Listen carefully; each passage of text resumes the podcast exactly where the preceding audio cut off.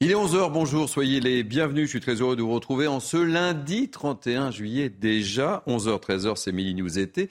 Deux heures d'information non-stop avec des témoignages, des reportages, du décryptage avec une équipe de grands témoins. Présentation de l'équipe dans quelques instants, mais tout de suite, le sommaire de ces deux heures. On commencera avec cet entretien accordé à nos confrères du Figaro par la maman d'Enzo. Enzo, 15 ans, tué à coup de couteau le 22 juillet à la Malherbe, une petite commune de l'Eure. Personne ne parle de mon fils, dit-elle, parce qu'il ne vient pas d'une cité mais d'une petite commune. On sera en direct au début de cette émission avec le maire de la commune. On va revenir sur l'accident de bus dans les Yvelines qui s'était produit vendredi. Le conducteur âgé de 23 ans qui était en état d'ivresse et mis en cause dans cet accident a été placé en détention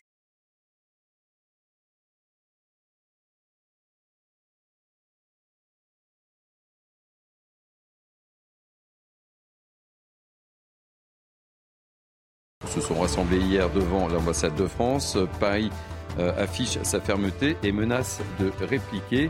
Harold Iman, notre spécialiste des questions internationales.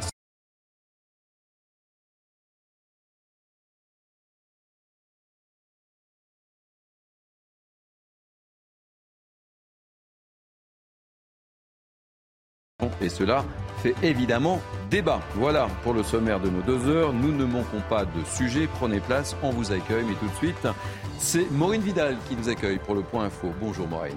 Bonjour euh, Thierry et bonjour euh, à tous. Aujourd'hui, à la une, après le viol d'une touriste sur euh, le champ de Mars la semaine dernière, le débat sur la sécurité du site touristique est relancé. Alors les touristes se sentent-ils en sécurité sur le champ de Mars après cette affaire? Nos équipes leur ont posé la question. Réponse avec Maxime Lavandier.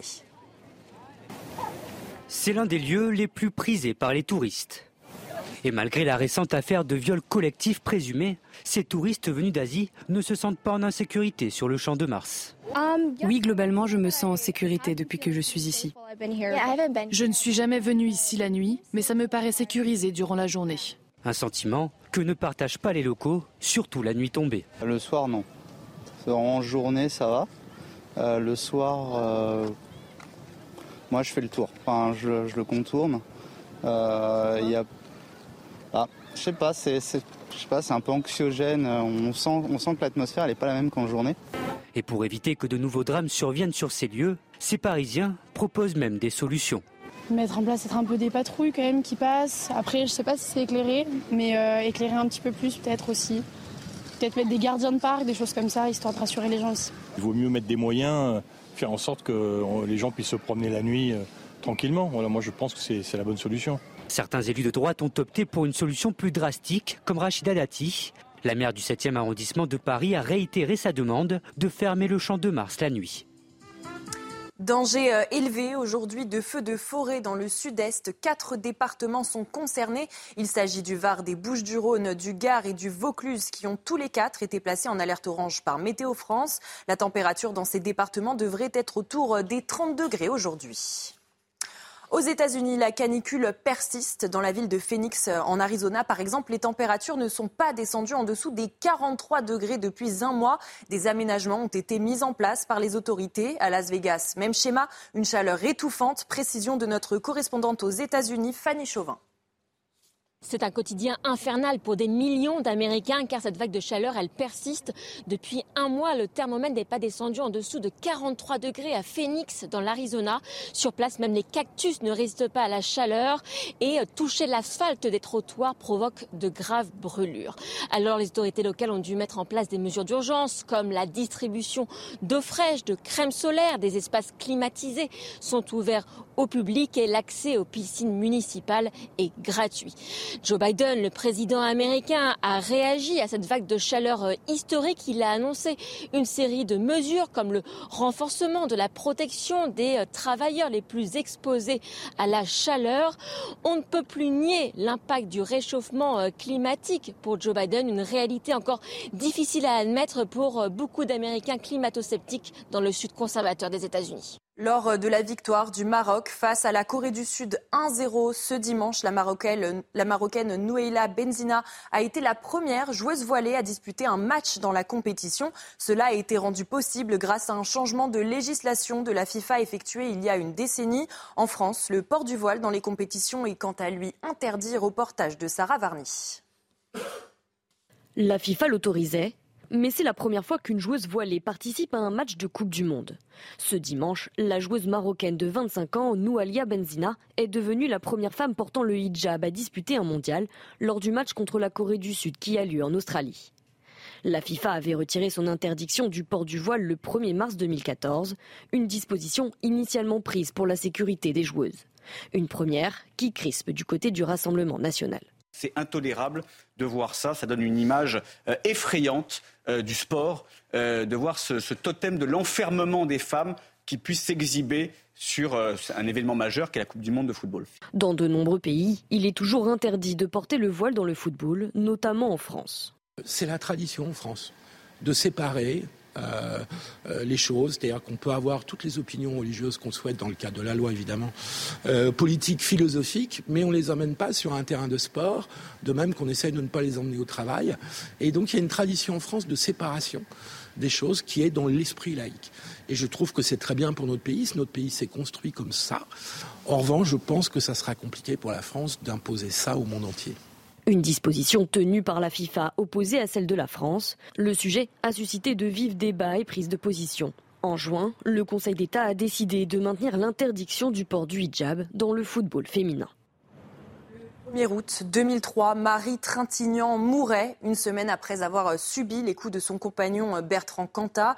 Dans la nuit du 26 au 27 juillet, il y a 20 ans, une dispute éclate dans le couple. Le chanteur porte alors des coups d'une violence inouïe sur sa compagne de 41 ans, opérée alors pour juguler une hémorragie cérébrale d'un accident à la folie amoureuse, selon le chanteur. Un homicide pour la justice. Aujourd'hui, le mot féminicide a été posé sur un tel acte. De nombreuses féministes rendu hommage à Marie Trintignant. C'est la fin de ce JT. Retour pour Midi News avec Thierry Cabane. Merci beaucoup, Maureen Vidal. On vous retrouve dans une heure, c'est bien ça? Exactement. Alors, le rendez-vous est pris. Midi News été, c'est parti avec moi pour commenter cette actualité riche en ce lundi 31 juillet. Euh, j'accueille avec beaucoup de plaisir William T, politologue. Soyez le bienvenu. Merci, bonjour. Vous allez bien? Et vous Très bien. Pierre-Henri Bovis, avocat. Bonjour. Ravi de vous retrouver. Pour une dernière? Ah, pour une dernière avant mon départ en vacances. Ah, très bien. OK. Il y en a qui ont de la chance. Vincent Roy, journaliste et écrivain. Bonjour. Il y a longtemps que je ne vous avais pas eu sur, eh ce plateau. Je suis ravi de vous avoir. plaisir de vous retrouver. Plaisir partagé, sachez-le. Célia Barotte, euh, spécialiste police-justice, avec beaucoup de sujets euh, pour vous dans ces deux heures euh, d'information. On va commencer notre émission par cet entretien accordé à nos confrères du Figaro par la maman d'Enzo. La mère de famille revient sur le drame qui euh, a frappé son fils de 15 ans, personne oublié, 15 ans tué à coups de couteau le 22 juillet dernier. C'était à La Haye, Malherbe, une petite commune paisible de l'heure. On sera dans quelques instants euh, avec le maire de la commune, Serge Marais, mais rappel des faits et explications avec Dounia Tangour.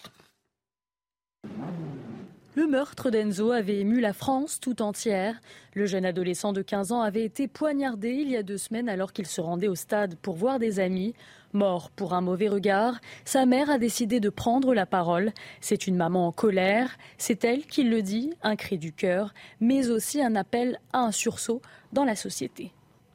On a tué mon enfant. Je suis une personne discrète, mais je ne peux pas rester dans le silence. Quand des jeunes agissent comme ça à 15 ans, c'est qu'il y a un réel problème. Il faut que l'histoire de mon fils serve de leçon. Dans cet entretien au Figaro, la mère d'Enzo revient sur les circonstances du drame. Elle pointe également le silence des personnalités médiatiques et interpelle aussi sur le manque de soutien de la part de la classe politique. Pourquoi ne parle-t-on pas de mon fils? Parce qu'il ne vient pas d'une cité, mais d'une petite commune de 1400 habitants? Parce que nous sommes dans le respect, pourquoi notre chef de l'État ne vient pas nous rendre hommage? Des mots forts qui témoignent du désarroi de la mère de famille. Même si pour l'heure, l'adolescent incriminé a été mis en examen et placé en détention provisoire dans un centre pour mineurs, la mère d'Enzo craint de voir le suspect libéré avant son jugement. On va retrouver tout de suite Serge Marais, le maire sans étiquette de l'AE et Malherbe. Bonjour Serge Marais, soyez le bienvenu. On voulait absolument vous avoir dans ce mini news été. Euh, tout d'abord, quelle est votre réaction à ce témoignage très très fort, et on peut le comprendre, de la maman d'Enzo. Bah écoutez, effectivement, j'ai eu encore la maman d'Enzo euh, ce matin.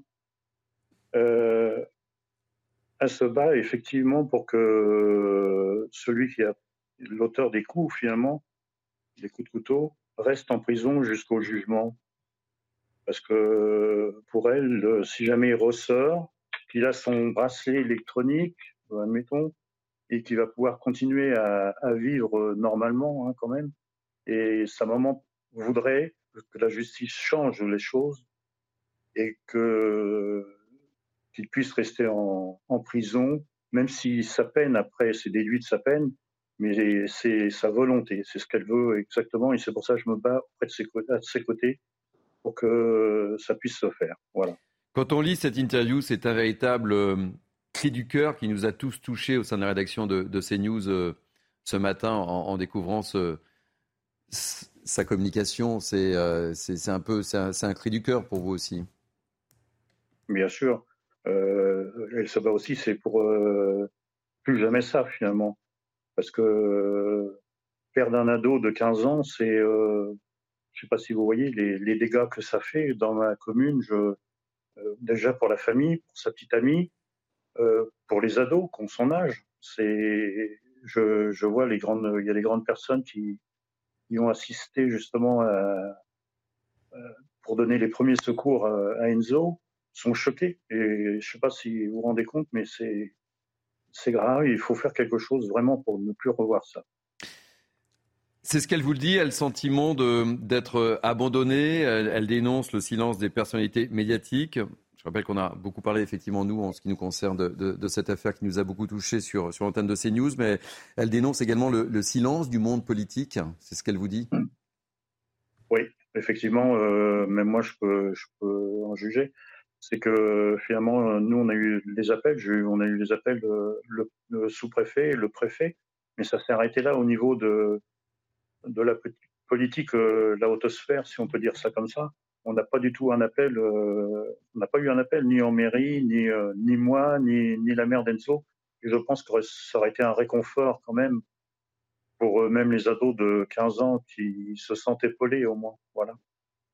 Quel est l'état d'esprit de votre commune, des habitants de, votre commune aujourd'hui, Serge Marais? Bah, aujourd'hui, les, habitants, euh, comme je disais l'autre jour, sont choqués. Finalement, ils sont toujours sur le choc parce que vous ne pouvez pas vous attendre euh, à un drame euh, pareil dans la commune. Et je remercie d'ailleurs toutes les personnes au passage qui ont participé à la marche blanche. on a, eu, j'ai eu beaucoup de collègues élus qui sont venus des alentours. on a eu le président du département aussi, le vice-président. c'est toujours réconfortant de voir des personnes justement qui viennent vous soutenir. On en a besoin pendant ces moments-là. Qu'est-ce qu'elle espère très concrètement aujourd'hui, la, maman d'Enzo, en, communiquant de la sorte? Ce que je vous disais tout à l'heure, elle espère que la loi change, que parce que c'est pas de la vengeance, elle n'a pas de la vengeance euh, en elle, pas du tout. Mais elle voudrait simplement que la loi puisse changer en que le que l'auteur des faits puisse rester en prison jusqu'au jugement. Hein. C'est son souhait, voilà. C'est son souhait. Et elle aimerait qu'un membre du gouvernement euh, la, contacte, prenne contact avec elle? Bien sûr, bien sûr. on verrait qu'on n'est pas abandonné, euh, parce que là, peut-être que, comme elle le dit, on est une petite commune de 1400, 1500 habitants. On, n'a pas eu, on a eu une marche blanche qui s'est faite dans le silence. Euh, et effectivement, peut-être qu'elle souhaite euh, vraiment qu'il y ait un membre du gouvernement euh, ou un conseiller qui puisse l'appeler ou nous appeler pour, euh, relater les faits. Hmm. Merci beaucoup Serge Marais, merci d'avoir accepté de, témoigner, transmettez toute notre amitié évidemment à, la maman d'Enzo. Je rappelle que vous êtes maire sans étiquette de la Malherbe. Je le, je le fais parce que sa maman n'est pas prête du tout à parler en télévision et je, peux pas être son porte-parole, mais un petit peu pour, passer les messages. Merci, on, le comprend, euh, on le comprend aisément, évidemment. Petite réaction euh, sur, euh, sur un, le, témoignage de, cette maman. C'est un, un, véritable cri du cœur qui nous a tous touchés, évidemment. Bah, on a l'impression, dans le témoignage qu'elle donne, déjà que, bon, évidemment, avec le drame qui, qui, lui est arrivé, c'est normal qu'elle ait beaucoup d'émotions, mais je pense que ce qui lui frappe d'autant plus, c'est d'être considéré, d'être euh, qu'il y ait deux catégories de citoyens. Fait, il y a une catégorie de citoyens qui intéresserait une grande partie des Français, notamment des élites politiques et médiatiques, et une autre catégorie de citoyens qui est invisibilisée. Et c'est un peu le message qui avait été transmis lors des Gilets jaunes, avec quand vous êtes habitant de communes rurales ou de ce qu'on appelle la France périphérique, vous n'êtes pas pris en considération par un ensemble de champs qui préfèrent certains types de victimes. Et c'est-à-dire, en fait, que vous classez les Français en deux catégories les Français qui mériteraient de l'attention et des Français qui ne mériteraient pas votre attention. Or, en France, on est sur le principe d'égalité. Tous les Français sont égaux devant la loi et doivent être respectés comme tels. Pourquoi est-ce que Enzo n'a pas un traitement spécifique? Pourquoi est-ce que le ministre de la Justice n'est pas parti le voir? Pourquoi est-ce que le ministre de l'Intérieur n'est pas venu C'est étonnant ce silence. Hein. C'est ah, étonnant. C'est étonnant d'une part. Ensuite, après l'autre point que je vois, c'est la question qu'elle aborde, c'est la question de la justice. Comment ça se fait que le meurtrier d'Enzo soit uniquement, non pas en détention provisoire, parce qu'il est quand même dangereux, il a quand même tué quelqu'un avec un couteau, il se balade avec un couteau. Pourquoi est-ce qu'il n'est pas en détention provisoire? Pourquoi est-ce qu'il n'y a pas des personnes qui disent justice pour Enzo, alors qu'on a beaucoup parlé de justice pour tout le monde et d'autres jeunes mineurs qui sont décédés récemment? Pierre-Henri euh, Bovis, en euh, tant qu'avocat. Rapidement, en tant qu'homme aussi. En fait, il est, il est vrai que les politiques, peut-être malgré eux, j'en sais rien, euh, font la distinction entre les victimes et entre les affaires. On se souvient de la visite surprise, vous savez, de François Hollande euh, qui était allé voir Théo Louaka euh, à l'hôpital. On se souvient d'Emmanuel Macron, là, très récemment, qui prend la parole dans, une, dans l'affaire Naël. Et en prenant la parole sur des sujets spécifiques et en oubliant d'autres, effectivement, il y a une on crée deux catégories de victimes. Et c'est assez insupportable, notamment pour les Français justement qui souffrent, notamment pour cette maman dont on comprend évidemment le cri du cœur. Et évidemment, et, et je partage son inquiétude, c'est sur la justice des mineurs, on est sur, c'est, quelque chose d'assez précis. Hein. Lorsqu'un mineur de moins de 16 ans euh, est, suspecté d'un crime, il peut être placé en détention provisoire maximum un an. C'est six mois renouvelables, c'est un an maximum.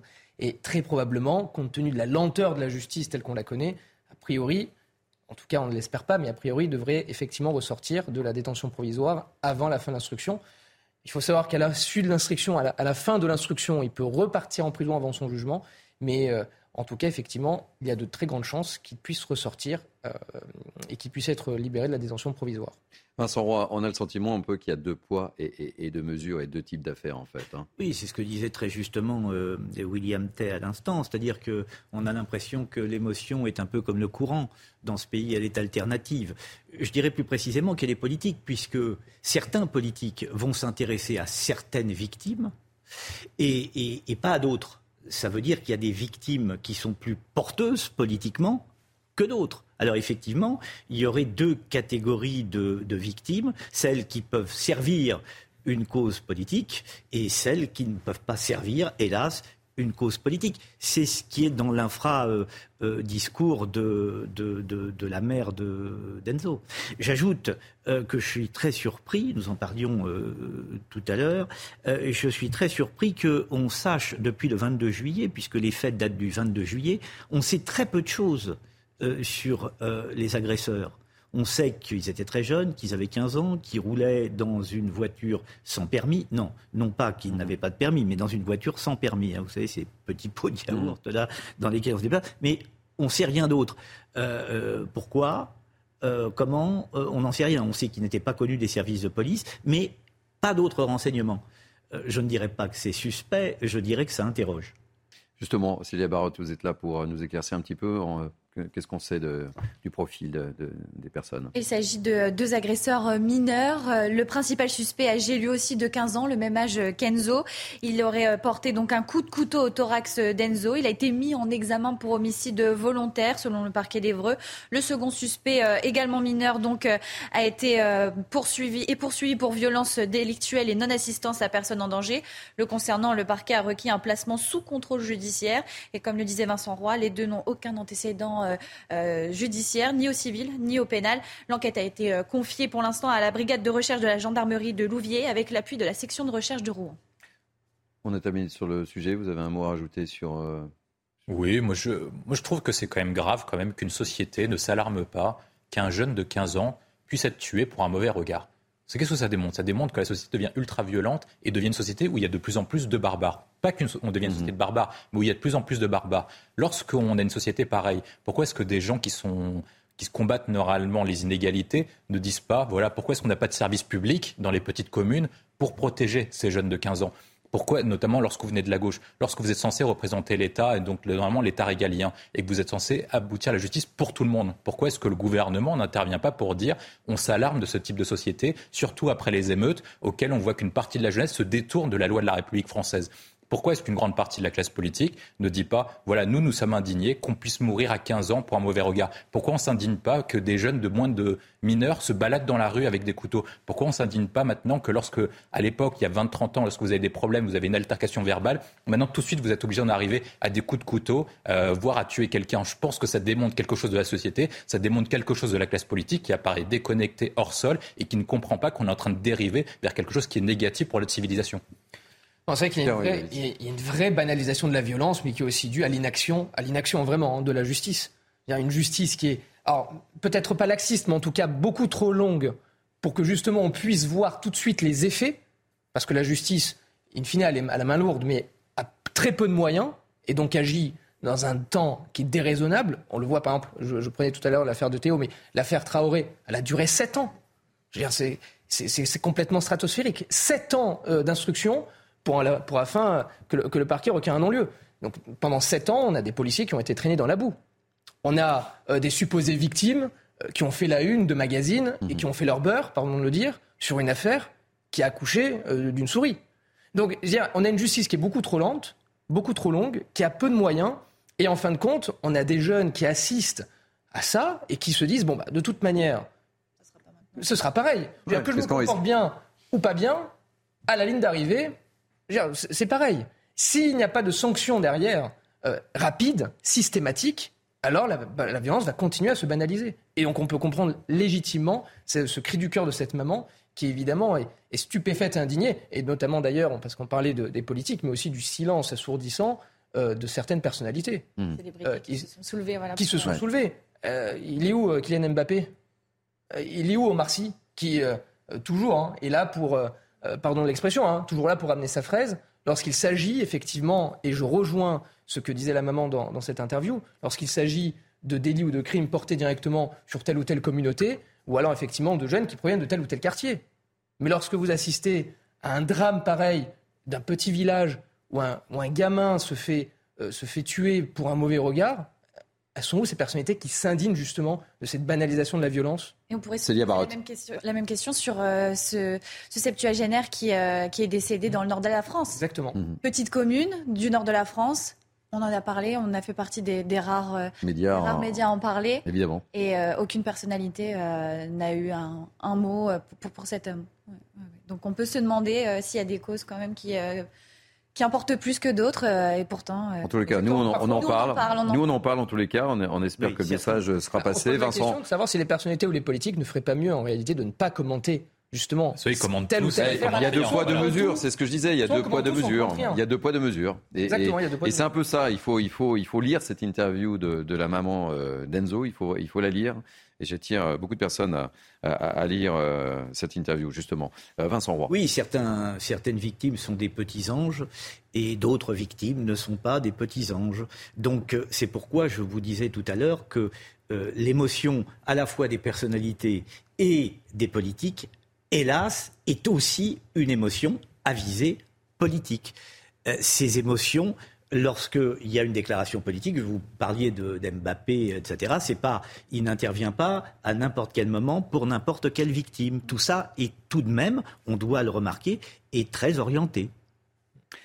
On va parler euh, très rapidement de cet accident entre le bus et une voiture dans les Yvelines qui s'est produit donc euh, vendredi. L'automobiliste a été placé en détention provisoire hier, âgé 23 ans. Il était en état d'ivresse au moment des faits et d'après euh, ses premières déclarations, il avait repris le volant tôt vendredi matin alors qu'il n'avait pas dormi et rentré de plusieurs soirées. sujet de Sarah Fanzari et on aborde la thématique juste après. Le jeune homme de 23 ans qui a percuté un autobus entre Mantes-la-Jolie et Mézières-sur-Seine a été placé en détention provisoire. Une collision mortelle. Un homme de 64 ans et une femme de 54 ans ont perdu la vie. Cinq autres ont été grièvement blessés et 33 passagers ont été déclarés en urgence relative. D'après les premières déclarations du conducteur, il avait repris le volant tôt vendredi matin, alors qu'il n'avait pas dormi et qu'il rentrait de plusieurs soirées au cours desquelles il avait consommé de l'alcool, un taux d'alcoolémie mesuré à 2,04 grammes par litre de sang.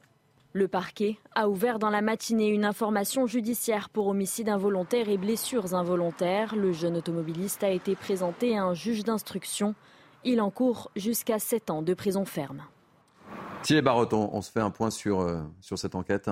Alors l'enquête judiciaire pour homicide involontaire et blessure, blessure involontaire avance. Le conducteur de la voiture, euh, après avoir été euh, placé en garde à vue, a été interrogé par les enquêteurs à deux reprises. Une première fois vendredi soir et une seconde fois samedi.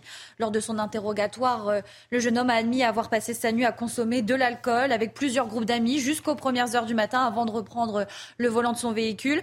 L'automobiliste a été présenté à un juge d'instruction dans la matinée et donc il a été placé en détention provisoire concernant les informations euh, données par la procureure de Versailles. Le véhicule était en règle, le conducteur également, permis euh, obtenu depuis euh, trois ans environ. Il avait encore l'intégralité de ses 12 points. Il roulait pourtant à 90 km/h sur une route limitée à 4, donc à 90 km/h sur une route limitée à 80. la voiture était en règle et d'après ses premières déclarations, il ne se souvient de rien concernant les faits qui se sont déroulés et il, il, avance la théorie de s'être endormi au volant, une théorie aussi envisagée par la procureure de Versailles. Merci pour ce point. On va marquer une pause et on ouvrira le débat avec vous juste après, si vous le voulez bien. Et on parlera également euh, du Niger avec Harold Iman, puisque la situation est excessivement pardon, tendue au Niger. Harold Iman nous dira tout. Allez, à tout de suite. Il est 11h26, vous êtes bien sur CNews. Il est 11h30, vous êtes bien sur CNews, c'est News été, euh, jusqu'à 13h avec moi pour commenter l'actualité. William T, Vincent Roy, Pierre-Henri Bovis, Célia Barotte et notre ami Harold Iman, spécialiste des questions internationales, qui nous a rejoint. On abordera dans quelques instants euh, la situation au Niger et on va revenir, si vous le voulez bien, par euh, cet accident euh, entre un bus et une voiture dans, les Yvelines. Célia Barotte nous a fait un point sur l'enquête et l'automobiliste a été placé en détention provisoire hier. Avant d'entamer le débat avec vous, je vous propose d'écouter la réaction de Sébastien Dufour, qui est avocat en droit routier, qui réagit justement sur euh, le fait que cet automobiliste ait été placé en détention provisoire. Ce qu'il faudrait prendre en compte, c'est la complicité la complicité de conduite sous l'empire d'un état alcoolique et peut-être la complicité d'homicide involontaire. Parce que je vois trop souvent dans mes dossiers euh, des amis, euh, des restaurateurs, des, euh, des, patrons de bar qui laissent partir avec un véhicule des gens qui savent être en état alcoolique. Et je pense que il faudrait travailler plus sur la complicité des gens qui finalement ne font rien. On a tous eu un jour un copain qui est parti une soirée que l'on savait euh, euh, bourré, et pourtant on ne l'a pas empêché de prendre les clés de sa voiture.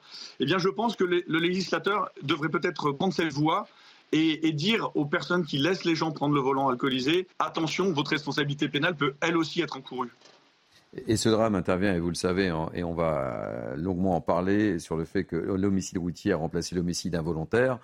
Précision, est-ce que ça a changé ou pas quelque chose? Écoutez euh, Sébastien Dufour. Alors l'homicide routier n'existe pas encore tant que la loi n'est pas promulguée, ça c'est un fait. Mais ce qu'il faut savoir, c'est que de toute façon, le texte ne changera pas, la répression ne changera pas. Là pour ce monsieur qui a été placé en, détention provisoire, la sanction encourue si la circonstance aggravante de l'alcoolémie est retenue, c'est 7 ans de prison et 100 000 euros d'amende. Et, cette répression, ces sanctions encourues seront les mêmes que, que l'on appelle ça l'homicide routier ou que l'on appelle ça l'homicide involontaire. Les choses sont exactement les mêmes qu'avant. Simplement, c'est la sémantique qui va changer. Réaction, euh, mon cher euh, Pierre-Henri Bovis. Oui, c'est une mesure. concernant l'homicide routier, je dire, c'est une mesure effectivement essentiellement symbolique, mais qui peut, alors à la différence de mon confrère, je rajouterai un détail, qui peut avoir en revanche des conséquences euh, juridiques, en tout cas d'interprétation. Vous savez, l'homicide involontaire répond à des conditions précises. On n'est pas sur l'homicide volontaire. Mmh. Si vous changez la dénomination et que vous passez d'homicide involontaire à homicide routier, alors l'homicide routier rentre dans la catégorie des homicides volontaires. Et là, va être très difficile de démontrer le caractère volontaire de l'homicide dès lors que vous avez consommé de l'alcool avant de prendre le volant. C'est-à-dire que si vous consommez de l'alcool en soirée, ce n'est pas dans l'intention, et là je parle bien d'un point de vue juridique, vous n'avez pas l'intention euh, d'enlever la vie à quelqu'un, à une personne déterminée mmh. ou pas d'ailleurs. Mais effectivement, de manière involontaire, vous allez consommer de l'alcool, vous allez prendre le volant, et de manière volontaire, vous allez pouvoir peut-être tuer quelqu'un. Et donc il va y avoir des conséquences juridiques sur le raisonnement, j'entends, sur le raisonnement. Et donc en fait, dans l'application, c'est là où je rejoins du coup mon confrère. Les juges ne vont pas s'embêter, à mon avis, avec, avec cette sémantique-là et vont effectivement continuer d'appliquer le raisonnement tenu pour l'homicide involontaire. c'est les familles qui voulaient pas de ce terme. Hein. Oui, exactement. Évidemment, et on le comprend. Mais, donc c'est un changement, c'est un changement, si vous voulez, sémantique. Mais là, on voit bien, si vous voulez, l'impact du politique. C'est qu'aujourd'hui, le politique euh, ne propose rien, hmm. mais strictement rien de concret pour justement euh, éviter ce genre de, de, problème, ou du moins, euh, quand je dis limiter, c'est avoir un impact aussi psychologique sur des personnes qui peuvent effectivement prendre de l'alcool avant de prendre le volant. Parce que, encore une fois, en termes de sanctions, on ne change rien. En termes de prévention, non plus. Donc, effectivement, pour moi, c'est vraiment un coup d'épée dans l'eau et c'est histoire de faire plaisir, si vous voulez, à des associations ou à des, familles. Mmh. Mais juridiquement, ça ne change rien, ou encore, ça peut créer de la complexité. Et dans les faits, il n'y aura aucun changement là non plus. Quand on voit, et, je, revois, je rejoins aussi mon confrère, quand on voit ce qui s'est passé avec l'affaire Palmade, qui a été quand même largement médiatisé, mmh. un drame pareil avec une maman, je crois, qui a perdu euh, son, enfant. Son, enfant. Mhm. Quand on assiste à ce genre de drame et qu'on voit encore euh, un jeune consommer de l'alcool avant de prendre un bus. Il n'avait pas dormi, il rentrait de plusieurs soirées. Mais, je veux dire, c'est, mais où est déjà un, même en termes d'éducation, il y a un problème d'éducation, à mon avis aussi, et mhm. de responsabilité. Mais qu'est-ce qu'ils ont dans la tête, quoi? Mhm. Qu'est-ce qu'ils ont dans la tête? S'il n'y avait pas encore ce genre d'affaire comme l'affaire Palmade qui a été encore une fois médiatisée, et qu'on ne se dise pas justement, bon, quel peut être l'impact que que je vais euh, causer si je consomme de l'alcool en prenant au volant? On pourrait se dire, bon, on ne savait pas, on ne savait pas de manière totalement consciente et, bête. Mais je veux dire, là, au-delà de, l'incompétence, il peut y avoir la bêtise, mais au-delà de, la, bêtise, il y a quoi? Parce que là, c'est même, on n'est même plus sur l'incompétence, on n'est même plus sur la bêtise, on est encore au-delà. Euh, je vous donne la parole. Il, il risque quoi en gros, substance? Alors, il risque jusqu'à 10 euh, ans de prison, de, 10 ans d'emprisonnement ferme, et pour l'instant, ce, n'est que 7 ans d'emprisonnement ferme qui, euh, qui sont euh, évoqués. Peut-être que, maître, vous pouvez détailler ce, point. L'homicide involontaire, donc avec un avec une voiture, mhm. pardon, mhm. c'est 5 ans d'emprisonnement et ça peut être doublé, donc ça peut être porté jusqu'à 10 ans, qui est le plafond, mhm. peut être porté jusqu'à 10 ans si vous avez consommé de la drogue ou de l'alcool. Et donc après, effectivement, les 10 ans, c'est une peine plafond. Mmh. Après, vous pouvez très bien, vous pouvez avoir des conditions qui vont, euh, qui, vont être, euh, qui vont être situées juste en dessous. William Tay et, euh, et Vincent Roy. William. Je, suis, je comprends quand certaines familles disent que le changement d'homicide involontaire en homicide routier ne change rien. Seulement, l'affaire est une affaire aussi de symbole. Pourquoi est-ce que c'est une affaire de symbole? Parce que lorsque vous avez des conducteurs tels, qui conduisent de la même façon et des gens qui se comportent de, comme ça, vous avez une culture d'irresponsabilité. Ça veut dire qu'en France, les actes n'entraînent pas de conséquences. Lorsque vous commettez des erreurs, voire des bêtises, vous n'allez pas en prison, vous n'avez pas de sanctions. Lorsque vous êtes en politique et que vous commettez des erreurs de gestion, de gouvernance, c'est pas vous qui allez sauter, c'est le sous-préfet de je sais pas quoi qui va être viré ou le sous-fonctionnaire euh, qui s'occupe du bureau, qui s'occupe des stylos qui va être viré. Et donc en l'occurrence, moi je pense qu'il est important de changer le paradigme pour réintroduire une culture de responsabilité. Lorsque vous comportez mal, lorsque vous conduisez en voiture, vous prenez la voiture alors que vous n'avez pas dormi, vous avez consommé l'équivalent de deux bouteilles de vin, vous ne prenez pas la voiture. Et donc il est important de, faire, de mettre des liens de causalité entre vos comportements et les conséquences que vous avez. Donc cette personne, qu'importe que ce soit involontaire ou pas, selon d'un point de vue juridique, d'un point de vue moral et d'un point de vue politique, cette personne est un meurtrier. Et il faut le qualifier comme tel. C'est une personne qui a conduit au décès de plusieurs personnes. C'est une personne qui a pourri la vie d'autres personnes. Et je pense qu'elle doit être qualifiée comme telle. Alors ensuite, après, vous le savez comme moi, Pierre-Henri Bovis, que la jurisprudence et les décisions de justice évoluent d'une part sous l'influence de la politique et sous l'influence sous de la jurisprudence. Et je pense qu'il faudrait faire en sorte que ces homicides considérés jusqu'à présent comme involontaires doivent être considérés comme volontaires et le juge peut évoluer. Les décisions que vous prenez en 45 ne sont pas les mêmes qu'en 2045 ou en 2023.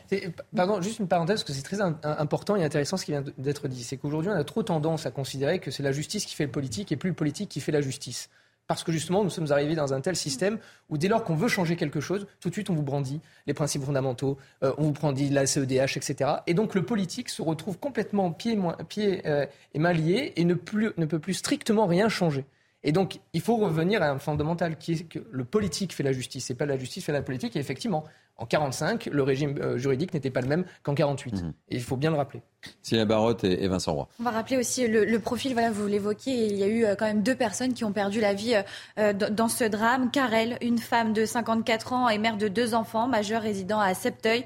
Bocard, un homme de 64 ans, marié et père de quatre enfants, âgé de 7 à 10 ans, résident à Mont-de-la-Jolie.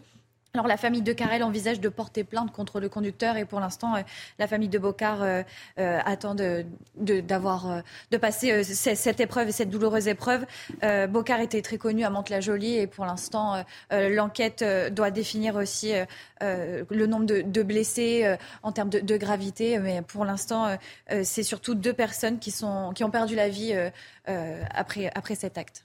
Un dernier mot, euh, Vincent Roy, sur le, oui, non, je, réagis euh, sur ce que vient de dire euh, Pierre-Henri, effectivement, mais de toute façon, aujourd'hui, mais on en parlera sans doute sur d'autres sujets, peut-être pas aujourd'hui, mais les, les, les, politiques n'ont plus qu'un hypo-pouvoir. Donc ça, c'est vraiment une, une, chose à remarquer. Et, et, deuxième chose, et là qui est plus une question que, en, en qualifiant autrement l'infraction, hein, c'est-à-dire en l'appelant non pas involontaire, mais routier. routier, oui. Euh, euh, euh, on ne passe pas pour autant sur du volontaire, je veux dire du point de vue de la sanction.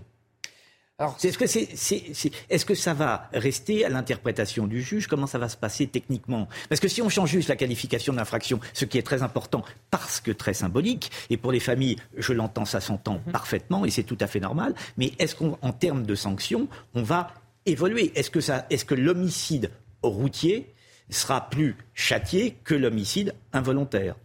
très rapidement. Euh, c'est une très bonne question. Le, problème est que non, justement, les sanctions restent inchangées. Les sanctions restent inchangées, mais la qualification change. parce que les, familles contestaient ce terme. c'est une question de forme. Hein. C'est une question de forme, mais effectivement, en termes, en termes juridiques, en termes de conséquences juridiques, il risque d'y avoir un problème dans la classification. Mm. Est-ce qu'on reste dans l'homicide involontaire ou est-ce que du coup on rentre dans la catégorie des homicides volontaires? Mais comme je l'ai dit tout à l'heure, si vous rentrez dans la catégorie de l'homicide volontaire, vous allez devoir prouver un élément moral. Mmh. Parce que vous savez, l'homicide involontaire, c'est l'exception. Mmh. C'est-à-dire que vous n'avez pas forcément l'élément moral qui rentre en ligne de compte, mais un, acte de négligence ou, une, ou un irrespect de la loi qui a fait que du coup vous avez commis ce, ce délit ou ce crime. si vous rentrez dans la catégorie de l'homicide volontaire, vous allez devoir démontrer l'élément moral et intentionnel du délit ou du crime que vous, allez que vous avez commis. J'entends bien. Allez, on va parler euh, du Niger, puisque vous le savez, ça bouge énormément du côté du Niger, où il y a eu de fortes tensions anti-françaises après le coup d'État. On fait le point sur la situation avec euh, Sarah Fenzari. On ouvre le débat avec notre ami Harold Imad. Des drapeaux français brûlés, la situation est explosive. Démocratiquement élu président en février 2021, Mohamed Bazoum est retenu en otage avec sa famille dans le palais présidentiel. Le général Abdourahman Tiani ancien chef de la garde présidentielle, a annoncé sa destitution lors d'une intervention télévisée le soir même, s'autoproclamant comme le nouvel homme fort du Niger. Quatre jours après le coup d'État, l'ambassade française à Niamey a été attaquée lors d'une manifestation pour demander le retrait des forces armées françaises du Niger, rassemblant des milliers de soutiens de militaires putschistes. Nous sommes également sortis pour dire à ces petits Macron de la France que le Niger nous appartient. C'est à nous de faire ce que nous voulons du Niger, ce que nous voulons, nous traitons avec qui nous voulons et comme nous voulons. La France a affirmé de son côté qu'elle répliquerait de manière immédiate et intraitable si ses ressortissants étaient mis en danger. La communauté économique des États de l'Afrique de l'Ouest, CDAO, n'exclut pas un recours à la force pour rétablir l'ordre constitutionnel. Ces mesures peuvent inclure l'usage de la force. Il faudra demander des comptes à tous les responsables de la violence et de la terreur. Le président du Tchad, puissance militaire voisine du pays, s'est rendu à Niamey pour mener une médiation sans succès pour le moment. Et puis dernière information, euh, Harold Iman, qui est tombé ce matin, euh, les putschistes accusent la France de vouloir intervenir militairement. Alors, oui ou non? Et quelle est l'évolution de la situation par rapport à hier lorsqu'on a évoqué euh, la situation au Niger? Vu de l'Élysée, s'il y a euh, une, une, menace ou des violences faites aux, intérêts français, et certainement ressortissants et à l'ambassade, il y aurait une riposte immédiate et intraitable, ce qu'il faut comprendre en langage diplomatique comme militaire. Maintenant, euh, depuis hier, ça ne s'est pas aggravé et l'ambassade n'a pas été si sérieusement euh, attaqué. Il y a quelques personnes qui s'en sont prises. il y a eu quand même le, drapeau français qui a été euh, brûlé. Euh. On ne sait pas si c'est le drapeau qui était sur l'ambassade, parce que derrière la grille, le drapeau flotte encore. Hum, hum. Donc, et puis les drapeaux russes, ils sont sortis un peu de nulle part aussi. donc, est-ce que, par contre, par contre, la CDAO euh, c'est-à-dire la communauté des États de l'Afrique occidentale, l'Afrique de l'Ouest, qui a une structure politique, ont dit que l'usage de la force n'était pas exclu si les putschistes restaient au pouvoir. L'Union africaine a confirmé et l'Union européenne a confirmé l'Union africaine. Donc, et les États-Unis ont dit à peu près la même chose. Donc il n'y a pas beaucoup d'espace là. Et même aujourd'hui, ça devient encore plus piquant. Le Kremlin lui-même demande un retour à la légalité. Donc, est-ce que ce sont les Russes? Est-ce que c'est un fauné euh, qui sort du Kremlin? Bon, parce que ce seraient eux qui seraient euh, les euh, instigateurs en sous-main. On ne sait pas. Il y a un très grand flou. Mais ce qu'on peut dire, très simplement, c'est que le Mali, les Français, les Français, nous sommes expulsés. Burkina Faso aussi. Euh, la Guinée, peut-être, peut-être pas. Mais le Niger, c'était beaucoup moins clair. Mhm. Et donc, on dirait que la communauté internationale, et la France en tête, se dit, bon, là, on va tenir.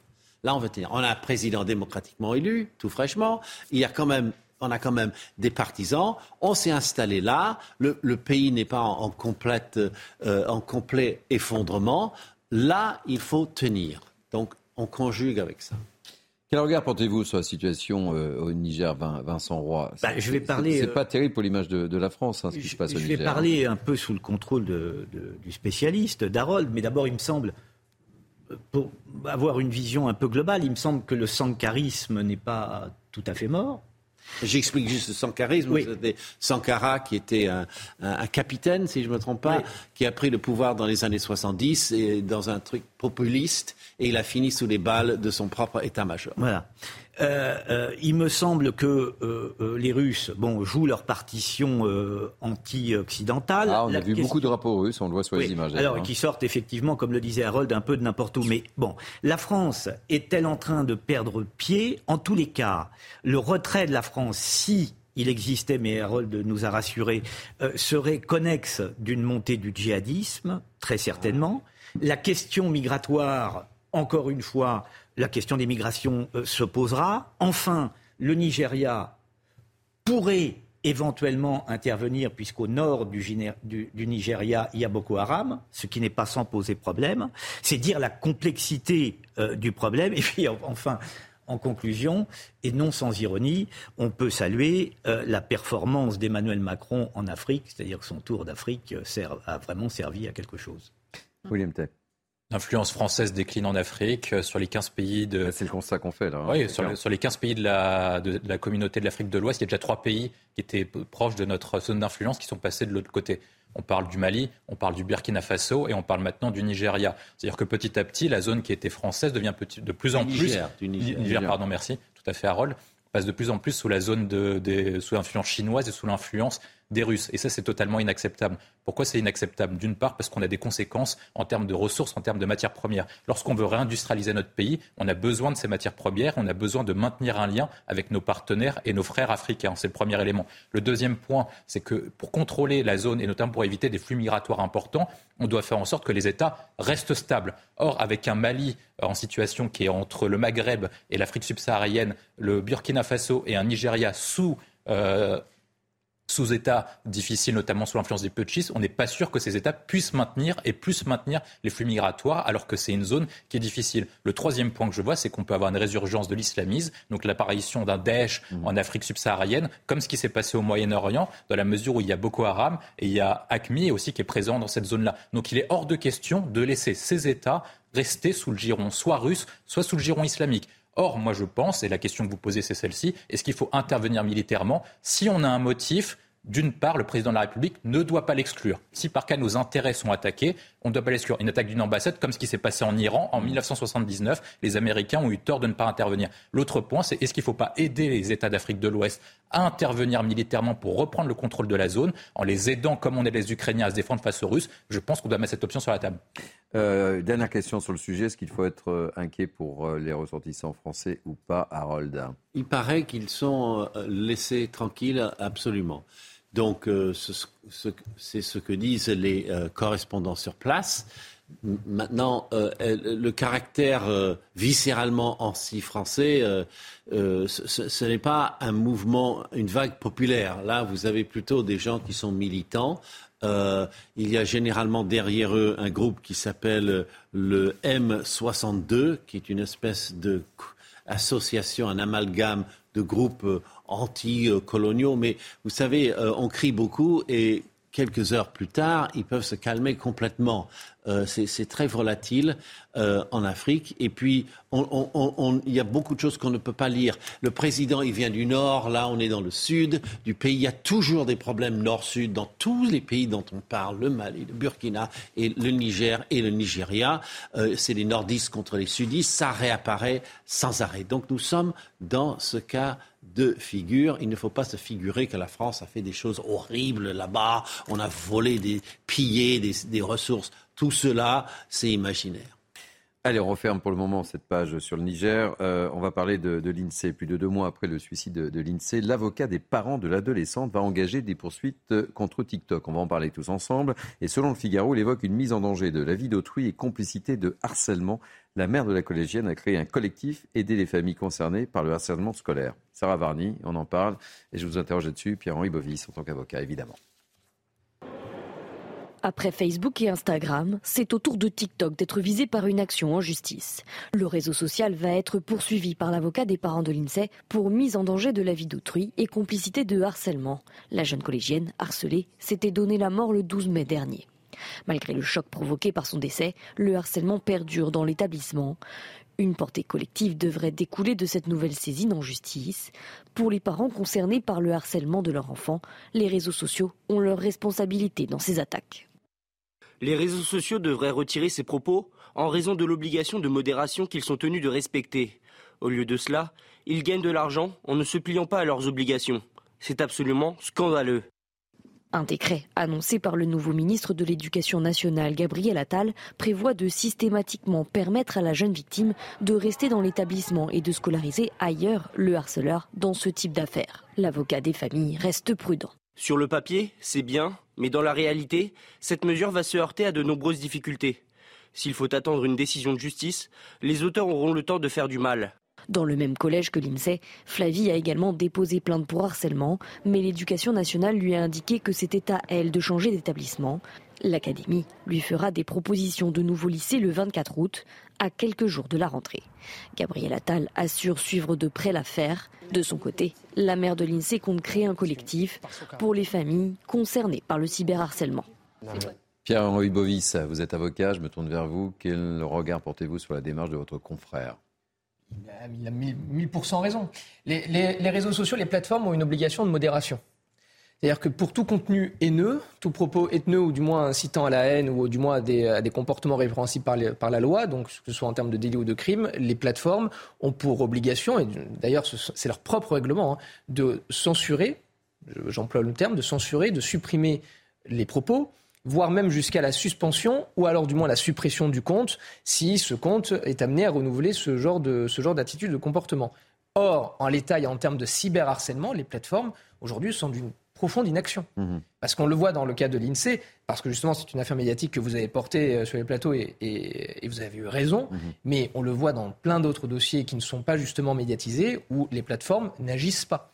Et donc il faut que la justice se saisisse de ce sujet, euh, qu'elle contraigne justement les plateformes à respecter leurs engagements et leurs propres obligations, mais également à se conformer euh, aux lois, parce que ces plateformes-là se réfugient derrière généralement soit la justice américaine, soit. C'est courageux de s'attaquer là. Hein. C'est très, non, c'est très courageux et c'est un, c'est un noble combat qui servira évidemment à la cause de l'INSEE, mais pas que, mmh. mais également plein d'autres enfants qui sont victimes de cyberharcèlement. Donc c'est une action pénale, mais c'est également une action civile. Ce sont deux actions qui font mener de front et faire condamner effectivement ces plateformes. Le cyberharcèlement, si vous voulez, le harcèlement, comme on a pu le connaître et d'ailleurs je parle même de nous, mais euh, de nous beaucoup plus jeunes, euh, on n'était pas, pas confrontés aux réseaux sociaux. C'est-à-dire que le harcèlement était à l'école, il restait à l'école, il ne se poursuivait pas. Mhm. Là aujourd'hui, le harcèlement, il est H24, 7 jours sur 7. C'est-à-dire qu'il est à l'école, il se poursuit à la maison, il se poursuit aussi pendant les vacances. Il ne prend pas de vacances justement le, le harcèlement sur les réseaux sociaux. Et lorsque vous avez des enfants qui sont contraints de changer d'établissement, le harcèlement continue. Mhm. La, proposition de Gabriel Attal est, évidemment nécessaire parce que c'est insupportable de voir. C'est son dossier prioritaire à la rentrée. Là. Mais attendez, c'est insupportable de voir des victimes de harcèlement être contraintes de changer d'établissement parce qu'aujourd'hui c'est comme ça que ça se passe. Mhm. Vous êtes victime de harcèlement, c'est vous qui êtes contraint de changer. Mais si les auteurs demain sont amenés à changer d'établissement, ils pourront continuer à harceler via les réseaux sociaux et entraîner un espèce d'effet de meute euh, dans l'établissement dans lequel ils étaient. Donc, c'est deux vraiment euh, sujets sur lesquels il faut s'attacher. Un, effectivement, le changement d'établissement des auteurs et non plus des victimes. Et deux, la responsabilité pénale et civile des plateformes pour qu'elles respectent leurs obligations et qu'elles se conforment à la loi et qu'elles cessent de permettre à des haineux j'emploie le terme, des haineux de relayer des comportements ou d'inciter à la violence et justement de commettre l'irréparable, c'est-à-dire pousser un jeune à se suicider. Deux mots, euh, juste avant qu'on marque une pause, Vincent Roy. Euh, euh, on marche quand même. Alors évidemment, la mesure d'attaque est nécessaire, mais on marche carrément sur la tête. on est obligé de prendre un décret pour exclure ceux qui harcèlent. Et pourquoi dites-vous, et vous avez raison de le dire, mais pourquoi dites-vous, aujourd'hui, c'est la victime qui doit quitter l'établissement? Ça veut dire quoi? Ça veut dire que que font les chefs d'établissement et que font les profs? Enfin, pourquoi est-ce que ce serait la victime qui devrait quitter l'établissement? Enfin, c'est absolument anormal. Alors, Ce sont les chefs d'établissement. Alors, il y, a, il y a quoi? Il y a une incompétence des chefs d'établissement, il y a une incompétence des profs, ils viennent faire cours, ils ne remarquent rien. Le chef d'établissement, le, les CPE, les, que font-ils? Mhm. Pourquoi est-ce que l'on condamne doublement la victime qui, un, est harcelée, deux, doit, elle, quitter l'établissement alors qu'on laisse sain et sauf, si j'ose dire, le harceleur C'est tout le problème. Euh, réponse très rapide, euh, Pierre-Henri euh, Très, très, rapide. J'ai pu voir, pu voir dans, certains dossiers et le, la, la, faute, effectivement, parfois à certains chefs d'établissement et parfois également au rectorat. Parce que les professeurs qui sont confrontés justement à ces situations font remonter ce problème au chef d'établissement qui n'a pas envie que son établissement également ait la réputation d'être un établissement dans lequel il y a du harcèlement. Donc on met la poussière sous le tapis et quelquefois, mmh. quand les chefs d'établissement veulent se saisir du sujet, ils ne sont pas suivis par le rectorat. Gabriel Attal a pris un ministère avec une lourde administration et on lui souhaite franchement bien du courage. On espère qu'il va dépoussiérer. Euh, rentrée très, très chargé. Messieurs, on va marquer une pause si vous le voulez bien. On peut marquer une pause. Le sujet est passionnant. J'espère que vous serez passionné par le prochain sujet puisqu'on a évoqué Kylian Mbappé, mais euh, on va parler de son contrat et euh, de cette guerre avec les dirigeants du PSG. Il y a un enjeu. Normalement, on doit être fixé ce soir. Et on sera avec un spécialiste du sport, Vincent, Vincent Chaudel. On peut critiquer le comportement de Kylian Mbappé. En tout cas, on aime tous son football. C'est un bon joueur. On aime tous son football. On espère qu'il restera au PSG. On espère. On verra. On marque une pause. À tout de suite. C'est midi nous était jusqu'à 13h. Il est midi, soyez les bienvenus. C'est Midi News été jusqu'à 13h, la dernière ligne droite. Beaucoup d'actualités en ce lundi 31 juillet, mais on fait le point tout de suite justement avec Maureen. Bonjour euh, à tous. La mère d'Enzo sort du silence dans un entretien accordé euh, hier au Figaro. La mère de famille revient sur le drame qu'a subi son fils de 15 ans tué à coups de couteau le samedi 22 euh, juillet dernier à la M à l'herbe. L'occasion pour elle d'interpeller Emmanuel Macron sur cette situation et de se livrer à cœur ouvert. Sujet de Dounia Tangour. Le meurtre d'Enzo avait ému la France tout entière. Le jeune adolescent de 15 ans avait été poignardé il y a deux semaines alors qu'il se rendait au stade pour voir des amis. Mort pour un mauvais regard, sa mère a décidé de prendre la parole. C'est une maman en colère. C'est elle qui le dit, un cri du cœur, mais aussi un appel à un sursaut dans la société. On a tué mon enfant. Je suis une personne discrète, mais je ne peux pas rester dans le silence. Quand des jeunes agissent comme ça à 15 ans, c'est qu'il y a un réel problème. Il faut que l'histoire de mon fils serve de leçon. Dans cet entretien au Figaro, la mère d'Enzo revient sur les circonstances du drame. Elle pointe également le silence des personnalités médiatiques et interpelle aussi sur le manque de soutien de la part de la classe politique. Pourquoi ne parle-t-on pas de mon fils? Parce qu'il ne vient pas d'une cité, mais d'une petite commune de 1400 habitants? Parce que nous sommes dans le respect, pourquoi notre chef de l'État ne vient pas nous rendre hommage? Des mots forts qui témoignent du désarroi de la mère de famille. Même si pour l'heure, l'adolescent incriminé a été mis en examen et placé en détention provisoire dans un centre pour mineurs, la mère d'Enzo craint de voir le suspect libéré avant son jugement. Dans le Pas-de-Calais, sur l'autoroute 26, trois personnes sont mortes hier dans un grave accident survenu vers 18h.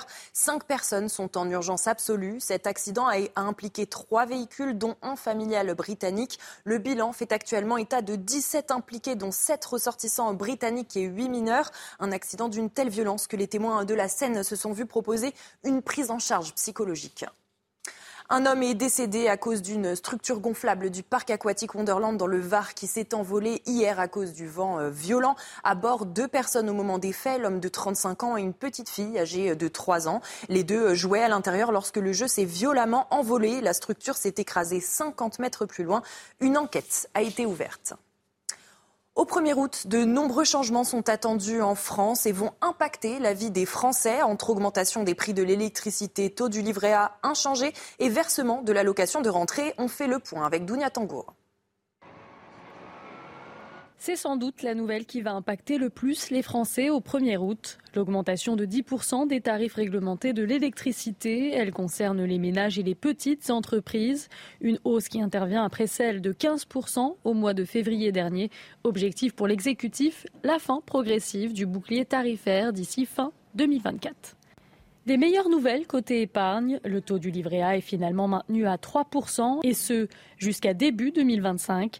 Le livret d'épargne populaire, quant à lui, va bientôt voir son plafond passer de 7 700 euros à 10 000 euros. Enfin, le taux d'intérêt passe de 6,1% à 6% cette année. Qui dit rentrée scolaire dit dépenses. L'allocation de rentrée scolaire sera versée le 1er août prochain à Mayotte et à La Réunion.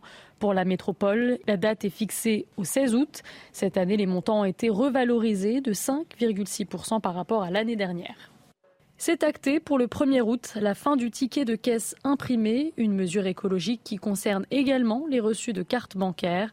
Le client pourra toutefois demander une facture s'il le souhaite.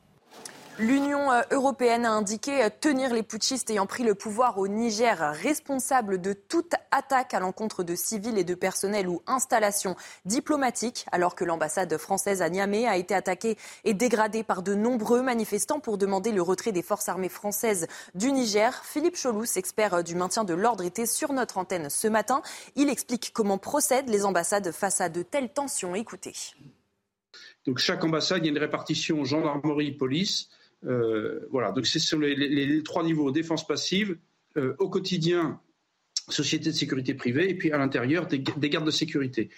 Et lorsqu'il y a des tensions qui montent, bien évidemment, il y a, un, deuxième niveau qui est l'envoi de renforts, euh, en général du, groupe d'intervention de la gendarmerie nationale, parfois du RAID. Là encore, il y a une répartition.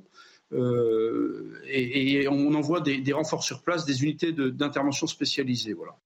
Au moins 44 morts dans un attentat suicide lors d'un mythique au Pakistan. Plus de 100 blessés lors d'un rassemblement d'un parti islamique radical. L'attentat visait un parti religieux conservateur dont plus de 400 membres et sympathisants étaient rassemblés sous une tente dans la ville de Kar, près de la frontière avec l'Afghanistan.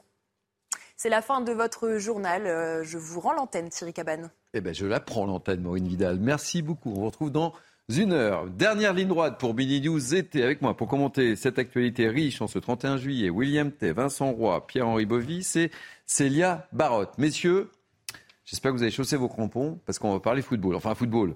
À côté, les à côté du football. Dans quelques instants, on sera avec Vincent Chaudel, économiste du sport, parce qu'on va parler de guerre. Je ne sais pas si on peut parler guerre ou pas. Euh, on verra ce que nous dira euh, Vincent euh, Chodel. Mais il y a en tous les cas friture sur la ligne entre les dirigeants du PSG et Kylian Mbappé.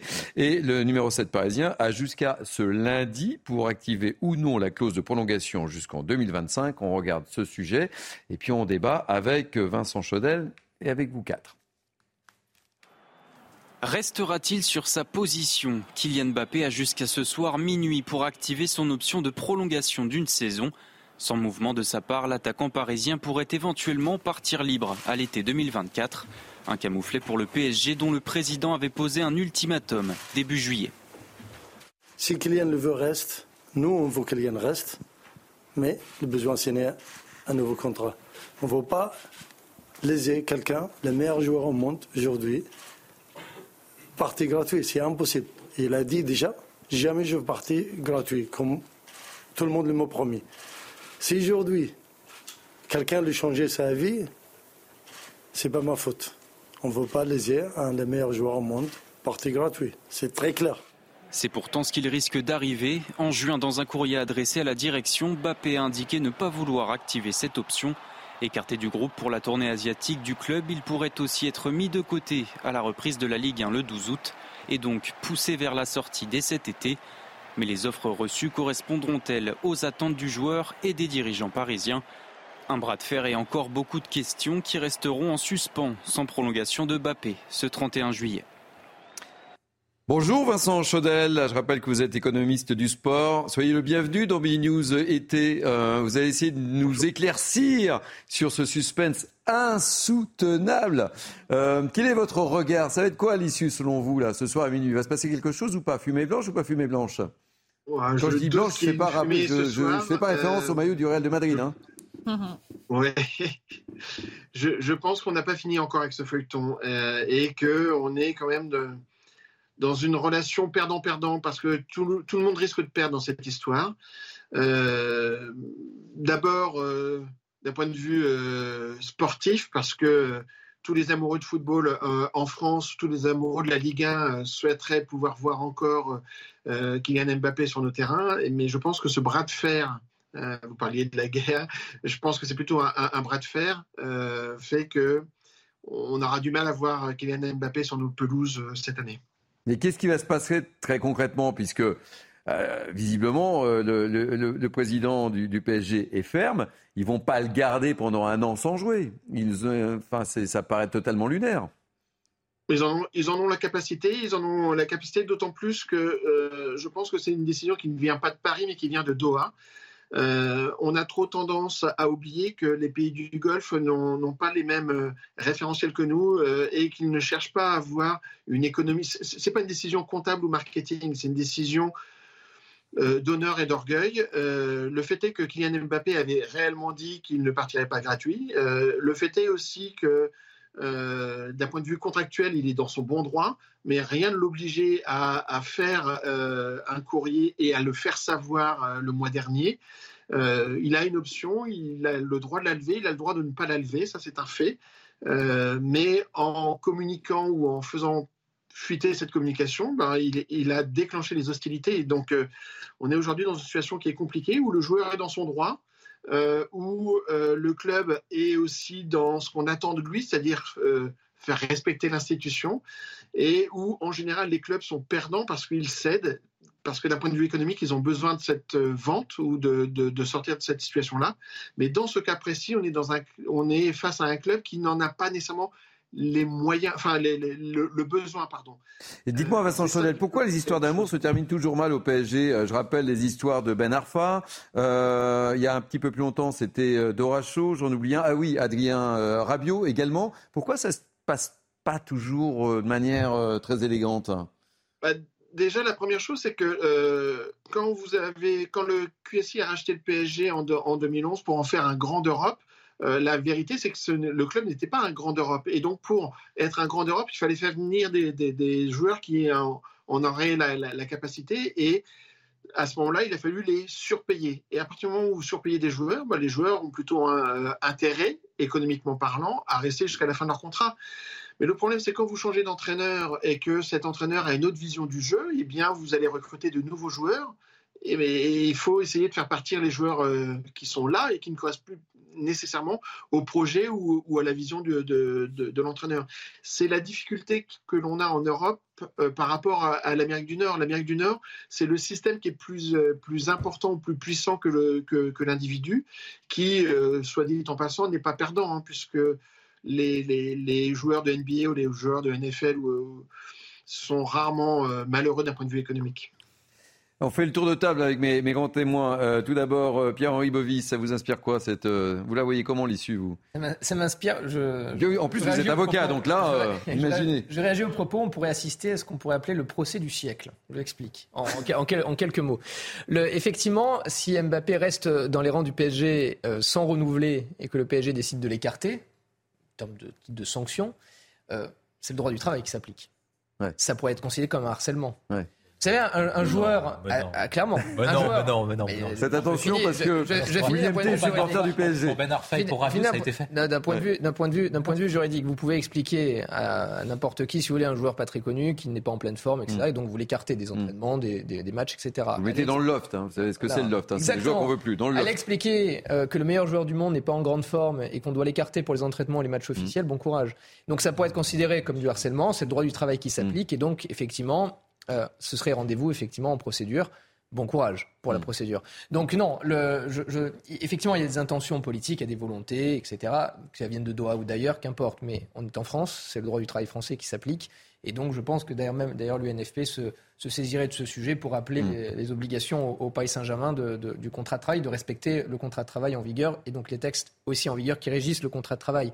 Donc, je ne pense pas que le PSG s'amuse à faire cela avec le meilleur joueur du monde, encore une fois.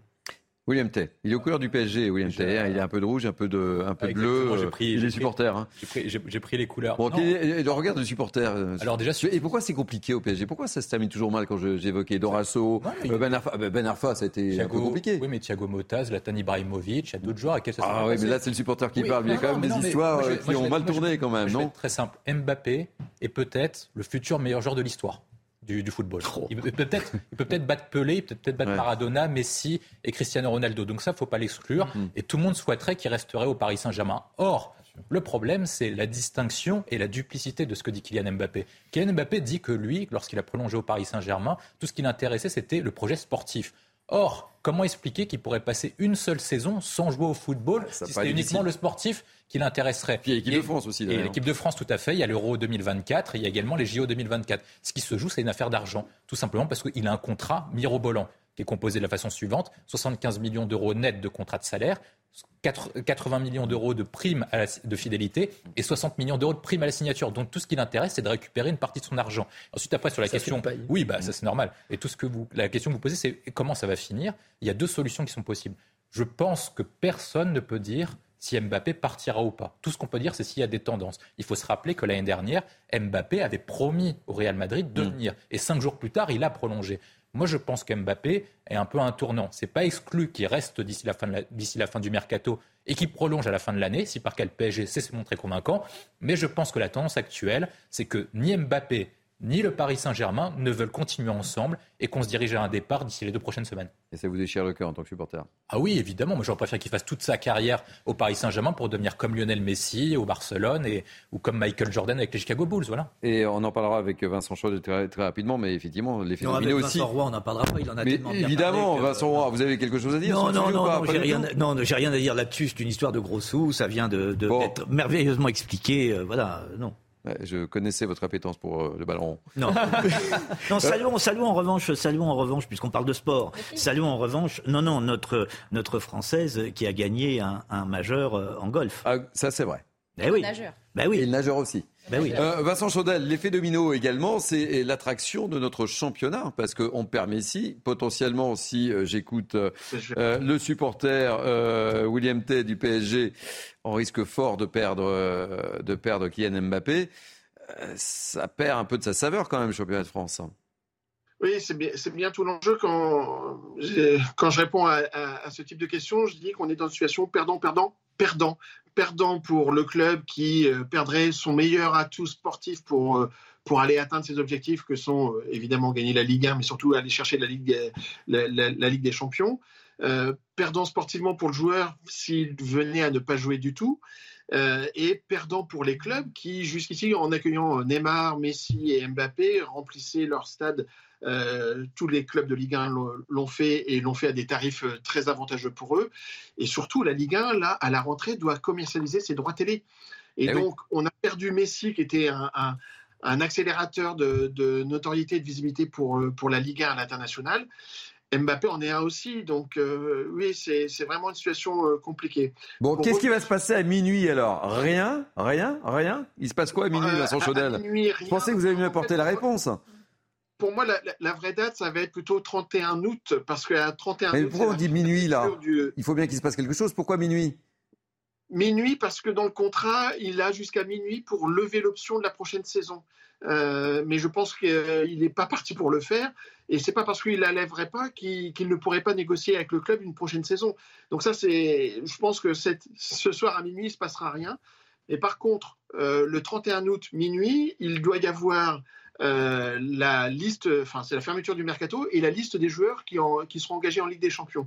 Et ça, c'est plutôt la date qu'il va falloir surveiller. Bon, on est le 31 juillet, on se rappelle le 31 août, c'est ça, euh, Vincent Chaudel? Vous avez mon numéro. Merci en tous les cas de, ces précisions. Un dernier mot, William Tay. Pourquoi est-ce qu'on reste sur la date du 31 juillet? Il y, a deux, il y a deux sujets précis sur la date du 31 juillet pour Mbappé. La première, c'est qu'il a une clause pour prolonger hmm. d'un an son contrat. il faut qu'il se passe quelque chose. faut, non, il faut qu'il, faut qu'il dise au club, à Nasser Al-Khelaifi, en disant je reste un an de plus, donc j'active mon option pour prolonger son contrat de 2024 à 2025. Donc il resterait sur la même base, sauf que ça serait élargi d'un an. C'est une option qu'il possède depuis qu'il a prolongé son contrat l'été dernier en 2022. L'autre point qui est très intéressant, c'est que si Mbappé reste ce soir au Paris Saint-Germain, il touche la moitié de ce qu'on appelle la prime de fidélité. Donc 40 millions sur 80 millions d'euros. Et par cas, ensuite après, il peut. Et ensuite après, non mais ça, sera très intéressant parce que jusqu'à maintenant, jusqu'à ce soir, il n'a pas le droit de dire je veux partir du Paris Saint-Germain, je veux être transféré au Real Madrid. Sinon, il ne touche, il renoncerait à ces 40 millions d'euros. Donc à partir de demain, il peut signifier au Real Madrid et aux dirigeants du club qui veut partir tout en conservant sa prime de fidélité et ce qui pourrait accélérer le transfert entre le PSG et le Real Madrid. Vous dites demain? On en parle demain. Okay, ça euh, on va parler football maintenant. Euh, et ça vous fait réagir euh, sans doute, je pense, Vincent Roy. le port du voile dans le sport en débat après cette grande première dans un mondial féminin de, football. Vous l'avez peut-être vu lors de la victoire du Maroc 1-0 face à la Corée du Sud. Ce dimanche, la Marocaine Noïla Benzina a été la première, oui, la mm. première joueuse voilée à disputer un match. Reportage Sarah Varni et on ouvre le débat juste après. Vous avez des choses à dire? Ah oui, oui. Très bien. La FIFA l'autorisait, mais c'est la première fois qu'une joueuse voilée participe à un match de Coupe du Monde. Ce dimanche, la joueuse marocaine de 25 ans, Noualia Benzina, est devenue la première femme portant le hijab à disputer un mondial lors du match contre la Corée du Sud qui a lieu en Australie. La FIFA avait retiré son interdiction du port du voile le 1er mars 2014, une disposition initialement prise pour la sécurité des joueuses. Une première qui crispe du côté du Rassemblement national. C'est intolérable de voir ça. Ça donne une image euh, effrayante euh, du sport, euh, de voir ce, totem de l'enfermement des femmes qui puissent s'exhiber sur un événement majeur qu'est la Coupe du Monde de football. Dans de nombreux pays, il est toujours interdit de porter le voile dans le football, notamment en France. C'est la tradition en France de séparer euh, euh, les choses, c'est-à-dire qu'on peut avoir toutes les opinions religieuses qu'on souhaite dans le cadre de la loi évidemment, euh, politiques, philosophiques, mais on les emmène pas sur un terrain de sport, de même qu'on essaie de ne pas les emmener au travail. Et donc il y a une tradition en France de séparation des choses qui est dans l'esprit laïque. Et je trouve que c'est très bien pour notre pays, notre pays s'est construit comme ça. En revanche, je pense que ça sera compliqué pour la France d'imposer ça au monde entier. Une disposition tenue par la FIFA opposée à celle de la France. Le sujet a suscité de vifs débats et prises de position. En juin, le Conseil d'État a décidé de maintenir l'interdiction du port du hijab dans le football féminin. Vincent Roy, je me tourne vers vous. Euh, l'interdiction du port de voile dans le football est toujours en place euh, dans certains pays, et notamment la France. Oui, et c'est heureux, puisque nous sommes un grand pays laïque et que le Conseil d'État a rendu une décision conforme euh, au grand pays laïque que nous sommes. Bon, il s'avère que, euh, euh, alors moi, évidemment, d'un point de vue personnel, je trouve cette affaire tout à fait régressive. Mais il est à noter quand même que la FIFA permet à des joueuses de jouer en étant voilées. C'est toute la question qui se pose. c'est la question, elle repose sur la FIFA. À partir du moment où la FIFA le permet, eh bien, la joueuse joue. Et Donc, restons plus euh, loyalistes que le roi. Alors, la seule question qui peut, que le roi du Maroc en l'espèce, la seule question euh, qui peut euh, se poser, c'est l'impression qu'elle va donner à ses coéquipières qui, elles, ne jouent pas voilées. Bon, voilà, il y a cette question-là. Mais c'est d'abord la question de la FIFA. Est-ce que la FIFA doit continuer d'autoriser? Est-ce que la France peut avoir une influence Puisque en France, ça n'est pas possible? Voilà les questions qui sont posées. Et, la FIFA avait autorisé le, port du voile il y a, il y a un certain nombre d'années déjà. 2014. 2014. 2014, vous confirmez le chiffre de 2014 2014. Non, moi, je, sur, sur l'ensemble de ces questions. Euh, premièrement, la FIFA fait régulièrement des spots publicitaires et demande aux joueurs de s'engager contre le racisme et contre les différents types de discrimination. Donc est-ce qu'on ne dit pas que le port du voile est discriminant pour les femmes, pour celles qui le portent. Et si par cas on partage ce type de valeur contre les discriminations, contre les haines raciales, contre euh, pour l'égalité homme-femme, on doit faire en sorte, d'un point de vue sportif et d'un point de vue des valeurs qu'on partage, de dire on ne veut pas que les femmes puissent porter un voile pendant un match de foot parce que ce serait rétrograde pour, mmh. pour les femmes. Ça c'est le premier point. Le deuxième point, la question qu'on pose souvent, c'est est-ce que la France est en capacité d'exporter son modèle et de faire influencer son modèle au sein de la FIFA. Le premier point, c'est que le président de la FIFA est déjà élu par les fédérations sportives. Or, la France, comme l'ensemble des pays européens, partagent un ensemble de valeurs et peuvent dire, voilà, nous, nous ne souhaitons pas que la FIFA promue ce genre de valeurs. Le deuxième point que je vois, c'est qu'on a quand même l'une des équipes sportives les plus importantes du monde. Et donc on peut dire que si par cas la FIFA ne revient pas sur sa réglementation, eh ben, la France ne participera pas aux compétitions sportives où les femmes porteront des voiles. Et je ne suis pas sûr que la FIFA, que le président de la FIFA pourra, se, se pourra faire face lorsqu'il renégocié les droits de télévision, notamment pour sa Coupe du Monde, faire sans l'équipe de France, sans faire, sans faire sans Mbappé et sans faire le deuxième ou la, la première équipe du monde. Et, vous comprenez que ça fasse euh, débat? Ah ben moi je pense que ça fait non mais c'est normal que ça fasse débat. C'est-à-dire que on dit, nous, quand par exemple, on dit, on exclut certains pays de compétitions sportives parce qu'ils ne partagent pas les mêmes valeurs que nous, comme la Russie. Et on a tout à fait le droit de le faire et c'est tout à fait normal qu'on le fasse. Pourquoi est-ce que si on dit que certains pays ne partagent pas les mêmes valeurs que nous et ne rentrent pas dans notre communauté de valeurs, des personnes qui autorisent le voile et qui promouvoient le voile fassent partie de notre communauté de valeurs alors qu'on partage ce type d'idéal? On a un idéal qui est universaliste. On s'est basé sur la Révolution française, un idéal à vendre et je pense que la France doit rester un phare dans le monde en défendant l'égalité homme-femme. Et je vais pas faire de, promo pour de l'équipe du Maroc, mais sur euh, le voile, on voit bien le logo euh, de l'équipe entière qui est, euh, on le voit bien sur la photo. Pierre-Henri Bovis. on voit bien, oui, effectivement, le capitalisme pousse à l'extrême où justement certaines marques font des profits. Je le dis au passage. Hein. Non, mais font, font, des profits justement sur, sur un communautarisme. Mm. Et c'est, je, rejoins tout à fait ce qui, ce qui a été dit. C'est, le reflet d'une culture musulmane, d'États qui n'ont pas fait la séparation entre le politique et le religieux. Euh, donc effectivement, on ne partage pas les mêmes valeurs. Et en France, et effectivement, vous l'avez rappelé, la Cour de cassation, mais comme d'ailleurs le Conseil d'État a rappelé le principe de neutralité de l'État, c'est-à-dire que l'État peut imposer de ne pas porter justement de signes religieux ostentatoires dans les services publics et par extension en délégation de services publics, dont notamment les fédérations sportives qui effectivement sont en capacité d'interdire euh, le, port du voile. Et donc effectivement, la question, la vraie question qui se pose, c'est à la FIFA. La FIFA, qui justement véhicule un certain nombre de valeurs euh, dans le sport, d'inclusion, etc., devrait, par nature, interdire justement le port de mmh. tout signe religieux, pas forcément que du voile, mais de tout signe religieux ostentatoire. On n'est pas là pour manifester une religion, on est là pour manifester des valeurs et se battre pour une équipe et pour un pays. Donc effectivement, moi je comprends que ça fasse débat et je suis scandalisé notamment de voir euh, des, marques en plus qui sont affichées, euh, affichées en étendard de, pays qui, euh, au contraire, devraient justement pousser à, véhiculer ce, genre de valeurs. Mais on c'est manifestement pas le cas de la FIFA. La FIFA, pas le cas de la FIFA. La FIFA ne bouge pas.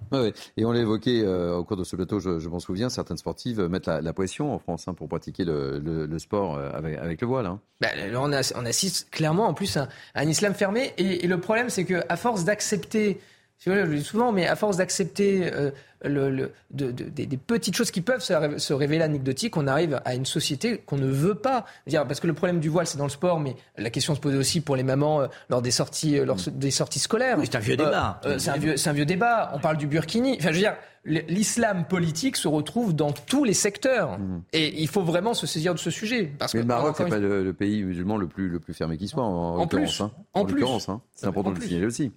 Exactement. William T. Je pense que sur ce point, sur l'ensemble des sujets, est-ce que les personnes peuvent réglementer leur propre football chez eux dans leur pays? Oui. C'est-à-dire si le Maroc veut autoriser le port du voile au sein des compétitions sportives du Maroc, c'est leur droit. Par contre, au sein des compétitions internationales, il faut qu'on puisse partager le même ensemble de valeurs. Or, sur l'ensemble des pays, on a plus de 190 pays, combien de pays accepteraient qu'on fasse politiser, et notamment sur le plan religieux, le sport? Moins de 30%. C'est uniquement les pays du Moyen-Orient et une, partie des pays d'Afrique. Or, ce qui se passe dans les instances de la FIFA, comme dans les instances françaises, c'est qu'il y a des lobbies d'influence avec un islam politique qui est conquérant. Et lorsque vous faites des petits reculs, des petits pas, et que vous dites pas de conflit, pas de vague, et que vous renoncez petit à petit, vous transformez un changement de modèle et un changement de modèle sportif. Ce que nous, nous voulons refuser, il faut dire non maintenant et le dire non assez fort. Ce qui supposerait un courage politique. Je siffle la mi-temps. Ça vous dérange pas, 12h27. Vous connaissez les Dégains 2 Vous connaissez ce film ou pas? Les Dégains 2, non Non. Non, je connais les Dégains. Je connais, les, je connais pas les Dégains 2. qui connaissent connais... peut-être, c'est sans doute je connais, en revanche, je connais en revanche les qui sont battus dans un cinéma pour aller voir ce film. Très belle transition. On en parle justement, une, cette séance de, de- de ce film qui a dégénéré à Nice. On en a beaucoup parlé euh, autour de ce plateau ce week-end. On en reparle dans quelques instants. On marque une pause, à tout de suite. Il est 12h30, le temps passe très vite en votre compagnie. Nous sommes ensemble jusqu'à 13h. C'est la dernière ligne droite pour euh, midi 12 euh, été avec moi pour commenter l'actualité. William T, Vincent Roy, Pierre-Henri Bovis et Célia Barotte. On va euh, terminer par évoquer ce qui s'est passé dans un cinéma de Nice. Les faits se sont déroulés euh, jeudi soir lors de la diffusion d'un film. C'est pour ça que je vous interrogeais sur les Dégains 2. Euh, on voit que la séance a un peu dégénéré à la sortie du film. Il y a eu quelques comportements qu'on qualifierait de malveillants. La scène a été filmée et en plus postée sur les réseaux sociaux. On se rappelle l'histoire avec Mathilde Ibanez et on ouvre le débat juste après Mathilde Ibanez.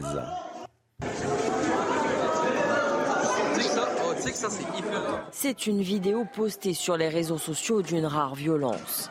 Les faits se sont passés ici, dans ce cinéma à Nice.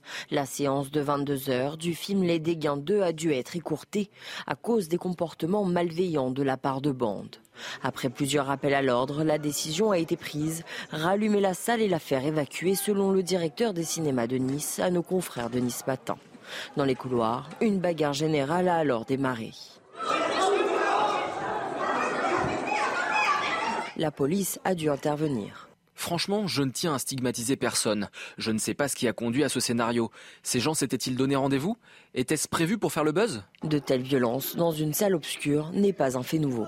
C'est l'effet réseaux sociaux. Il y a la notion de challenge aussi. Le film d'horreur Annabelle a été victime de cet effet. Il n'est resté à l'affiche que trois jours dans certaines salles en France, car il y avait la volonté de faire du grabuge. Pour éviter que ces scènes se reproduisent, les séances de 22 heures du film Les Dégains 2 ont été supprimées.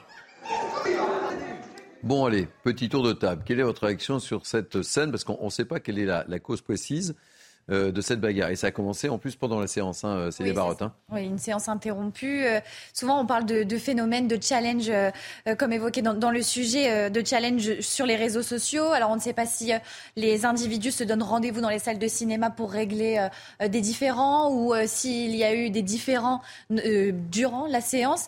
Euh, Pour l'instant, euh, aucun euh, motif n'a été euh, officialisé sur, euh, sur ce comportement euh, malveillant, mais euh, c'est surtout des défis postés sur les réseaux sociaux, un petit peu aussi comme Et les encore une fois, les émeutes, réseaux voilà. sociaux. Voilà.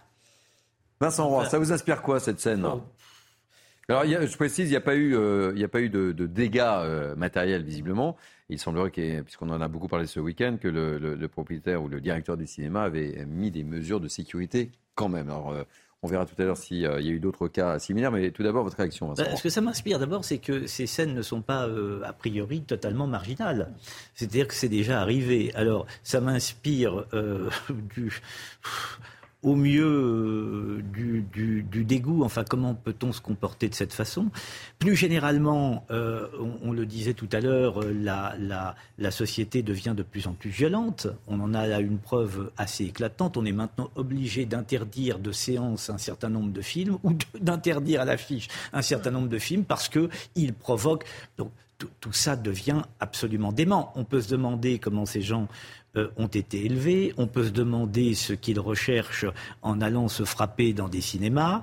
On peut se demander s'ils vont vraiment très bien et quelle idée euh, ils ont tout à la fois du cinéma et du bonheur. Enfin, tout ça me paraît. Mais encore une fois, euh, on, est, on est très laxiste face à ça. Que qu'encourent ces gens Sans doute euh, Non, que- absolument rien. Que- Donc que on peut aller se battre dans ce les qui est cinémas. dingue, c'est que je ne sais pas la personne qui filme s'il faisait partie de la bande ou pas. Oui. Mais en tous les cas, euh, pour Mais oui, non, mais la sous- mode. sous le couvert de l'avocat, mais pour euh, mener l'enquête pour les policiers, c'est facile. Il suffit Ben de oui. regarder la vidéo, de mettre arrêt, de regarder. alors, lui, Non mais de toute façon, de toute façon, on peut se comporter. On peut aujourd'hui. C'est la vraie question, c'est qu'on peut aujourd'hui se comporter ainsi en France et qu'on ne risque euh, euh, on ne risque rien. Voilà, euh, pas grand-chose. Enfin, une admonestation au pire, comme on disait jadis. Mais on ne risque rien. Donc, on, peut y aller. C'est aujourd'hui dans les cinémas. ce sera demain ailleurs. vous savez, on est, la, société est vraiment, de ce point de vue et du point de vue de la violence, extrêmement dégradée. Hein. Donc euh, voilà, ça ou ailleurs, il faut s'attendre. Maintenant, écoutez, euh, Thierry, attendez-vous lorsque vous allez au cinéma avec euh, vos enfants, votre femme, attendez-vous aujourd'hui à assister à de telles scènes. Ça dépend. Si vous regardez une représentation du lac des Cygnes, je pense qu'il y aura pas ça. Hein. Non mais évidemment, non, mais, non, mais, ça, non mais ça dépend parce que moi je pense que le point est culturel. C'est-à-dire que là vous avez des moi j'appelle ça des sauvages. Quand vous avez des personnes qui viennent pour des raisons culturelles venir se battre, ça interroge mm. d'un point de vue culturel. Or, moi, je, quand vous avez évoqué le sujet du film, je suis parti regarder ce que c'était le film. Mm. Le film en question met en scène des gens qui veulent faire de la télé-réalité mm. ou se lancer dans le rap. Donc forcément, ça induit une certaine culture. Moi, je pense que culturellement, on a eu des, des soucis en laissant passer et en laissant prospérer une certaine culture qui peut se baser sur GTA, le gangsta rap, etc., qui conduit à une culture de violence, notamment dans les gamins de cité. La question qui doit se poser, c'est est-ce que, au nom de la liberté d'expression, on doit toujours tout autoriser, mais est-ce qu'on peut laisser prospérer une telle culture qui encourage à la violence et l'ensauvagement? Et en plus, il faut rajouter que maintenant qu'avec les réseaux sociaux, chaque bande essaye d'être de plus en plus concurrentielle, de faire des vidéos de plus en plus virales, de plus en plus intensives, parce que les réseaux sociaux sont une course à la radicalité et à l'intensité. Et donc, comme lors des émeutes, ils font des actes de plus en plus violents pour essayer de se démarquer d'autres groupes et donc conduire à des situations qui conduisent à des l'ensauvagements et des gens qui se comportent de plus en plus comme des barbares que comme des gens civilisés. Je donne la parole euh, dans quelques instants, euh, Pierre-Henri, mais euh, écoutez d'abord Philippe Pardon, qui était notre invité ce week-end, qui est conseiller municipal Reconquête de Nice. Je pense que ça ne va pas vous laisser indifférent ce qu'il dit. Malheureusement, ce qu'on voit aujourd'hui, c'est que tous les loisirs tous les espaces où on devrait pouvoir se sentir bien en famille avec nos amis euh, deviennent des lieux d'ensauvagement. J'ai vu qu'on met en cause les réseaux sociaux. Pardon, mais faut aller quand même euh, sur le, vrai sujet. On a un problème de voyous asociaux surtout. Euh, et, le film en question qui était diffusé, on n'est pas devant n'importe quel film. On est euh, euh, devant un film qui exalte la culture racaille, la culture cité. D'ailleurs, le directeur du cinéma lui-même nous dit qu'il avait dû renforcer la sécurité pour la diffusion de ce film parce qu'il y avait déjà eu des incidents lors du premier. Donc on n'est pas juste face à un phénomène comme ça qui se passerait, qui serait évanescent. On n'a pas eu besoin a priori de sécurité supplémentaire pour Barbie ou pour Oppenheimer. Oui, Vous comprenez Juste une remarque quand même. Euh, euh, ce qu'il dit est vrai, on attaque, euh, et c'est sans doute vrai pour ce film, moi je n'en sais rien, mais effectivement, qui est un film qui a l'air de glorifier le, la bagarre, etc. Mais on a eu le même problème. justement, C'était dans le sujet avec Annabelle, qui est un film... C'est va, va, nous rappeler ça. C'est important parce qu'en fait, là, on stigmatise un film, un type de film, mais il y a eu Creed, il y a eu, il y a eu Annabelle dont on parle, mais racontez-nous. Donc déjà, pour le premier volet des dégâts, il y avait eu donc en 2018 des premiers comportements malveillants, des soucis avec euh, donc une présence de la sécurité renforcée pour la diffusion euh, du euh, second volet, Les Dégâts 2. Le film Annabelle, vous en parliez, a été victime lui aussi de cet effet, un effet malveillant. À Marseille, Strasbourg et Montpellier, il a été même retiré à l'affiche pour éviter tout débordement. Une trentaine de débordements a été constaté concernant le film Creed 3. Le crime, Ça n'a rien à voir avec ça en plus. Hein, non, voilà, comme ça, on voit quand même un, pan de, films assez différent. Bon, là, on est sur Creed 3, c'est un film sur la boxe, donc une trentaine de débordements euh, sur l'ensemble des cinémas en France, des bagarres, des scènes de rix à Saint-Étienne, à Ivry-sur-Seine, Thionville ou encore Charleville-Mézières pour ne citer euh, que ces villes. On a euh, des, exemples euh, très précis. À Saint-Etienne, c'est un agent de sécurité du cinéma qui a été blessé à la tête par des jets de canettes et de bouteilles. À Charleville-Mézières, les policiers ont eu recours à plusieurs grenades lacrymogènes pour les disperser. Alors vous imaginez dans une salle de cinéma hmm. vous faire évacuer à coups de gaz lacrymogène. Et en juillet 2021, toujours à Saint-Etienne, c'est le film Fast and Furious qui avait euh, provoqué des débordements avec un opérateur projectionniste qui avait été grièvement blessé à la tête en tentant de ramener le calme. Donc il y a tout type de film. Tout type de film. on, peut regretter, on peut regretter quand même qu'il n'y ait plus de projection de films. Parce que moi, ça m'intéresserait beaucoup de voir les réactions qu'il pourrait y avoir si on reprojetait dans les salles des films pornographiques ou des films érotiques. Euh, voir s'il y a un lien. Euh, parce que bah, peut-être que ça apaiserait. Dire non, mais ça, ça, apaiserait la situation. On serait dans, ah. on serait dans l'amour. ah oui, dans, voilà, ah, que je prône prône, moi, c'est plutôt évidemment la sensualité, l'amour Oui, oui, oui. Enfin, c'est pas, euh, là, c'est le débat. il y aura parce que peut-être d'autres La sensualité sur le clip pornographique, je vous laisse, je vous, je vous laisse Non, le juge. mais- Ah, non, non. Euh, Le problème, le Pierre-Henri Bovis. Non, mais le problème n'est pas tant le film. J'imagine que si vous tirez, vous allez voir euh, ce, ce film-là des, Non, des c'est gains, la- à mon c'est la avis. carte de diffusion des films. non, mais attendez, à mon Ah avis, oui. vous n'allez pas commencer à vous battre. Donc en fait, c'est pas Bah, si je crois pas, non, C'est pas si vous voulez le film en, lui-même qui pose problème. Et je pense qu'on peut voir n'importe quel film si on a le recul. C'est pour ça que c'est important d'élargir. hein. Attendez, si on a le recul nécessaire. Et l'éducation. En fait, le vrai problème, si vous voulez, c'est qu'est-ce com- que fait-on concrètement sur les incivilités Hmm. Là, c'est de l'incivilité. Euh, que fait-on concrètement? C'est- si, si un immeuble est cassé, que si un immeuble avec une, a une vitre cassée et vous ne la changez pas, toutes les vitres sont cassées parce que justement, on peut se dire que personne n'en a rien à faire et vous pouvez continuer à casser les vitres. Il faut changer la vitre. Là, en l'occurrence, c'est exactement pareil. Dès lors qu'il y a des incivilités, il faut frapper. Et il faut frapper fort pour justement montrer, et c'est ce que je disais tout à l'heure en termes de sanctions et de prévention, il faut... C'est combien une sanction pour une bagarre C'est rien, c'est- parce qu'au départ, ils sont. Exactement C'est ce que disaient les lieux, au départ, ils sont battus avec des pop-corn. Mais attendez, encore, il y a, il y a encore, rappel à la loi, ça veut dire qu'il y a aussi une convocation. Je, ne Il pense y a pas que le très peu procureur. d'interpellations pour les faits euh, que j'ai rappelés. Ah, mais il y aura- euh, aura- rien du tout. Mais c'est ce que je disais je tout pense à pas que le l'heure. Que procureur de la risque- que risque-t-il? Ah, Surtout à Nice. Je ne pense pas que le procureur de la République d'identité, euh, s'amuse, si vous voulez, sur ce genre de dossier à les convoquer. Donc il n'y aura strictement rien ou quasiment rien. C'est bien là le problème, c'est que justement, si on veut éviter ce genre d'incivilité, il faut pouvoir frapper et frapper fort. on dit Frapper au sens juridique du terme, Ouais, hein. oui.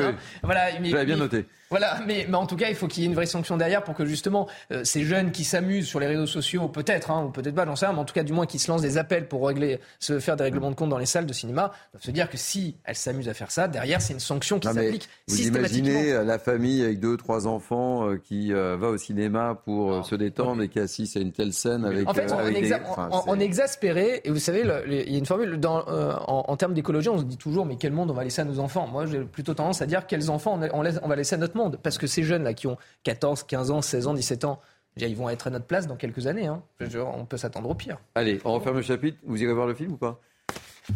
Non, sur- Ah, Ok, oui, merci. Oui, oui, à la séance de 22h, oui. Merci. Euh, on va terminer pour. euh, on va prendre la direction de Béziers euh, et on va évoquer à nouveau le malaise des policiers. Et pourquoi on va à Béziers? Parce que ce week-end, 100% des policiers nationaux étaient en arrêt maladie. Regardez ce reportage de Célia Judas et on terminera par ce sujet. À l'arrêt, faute d'effectifs, c'est une situation inédite à Béziers. Dans la nuit de samedi à dimanche, 100% des policiers nationaux de la ville étaient en arrêt maladie. Une situation qui ne semble pas s'améliorer. Aucun policier de la police euh, nationale, pas plus d'ailleurs que hier soir. Il y avait en, tout et pour tout un officier de police judiciaire, vous savez, au commissariat, pour pouvoir prendre des plaintes. Il y a quelques euh, policiers de la police judiciaire. Aujourd'hui, il n'y a personne, vous ne voyez pas un policier de la police nationale dans les rues. En cause, le placement en détention provisoire d'un de leurs collègues marseillais pour des soupçons de violence volontaire lors des émeutes. Alors pour faire front, c'est l'ensemble du commissariat de Béziers qui s'est mis à l'arrêt.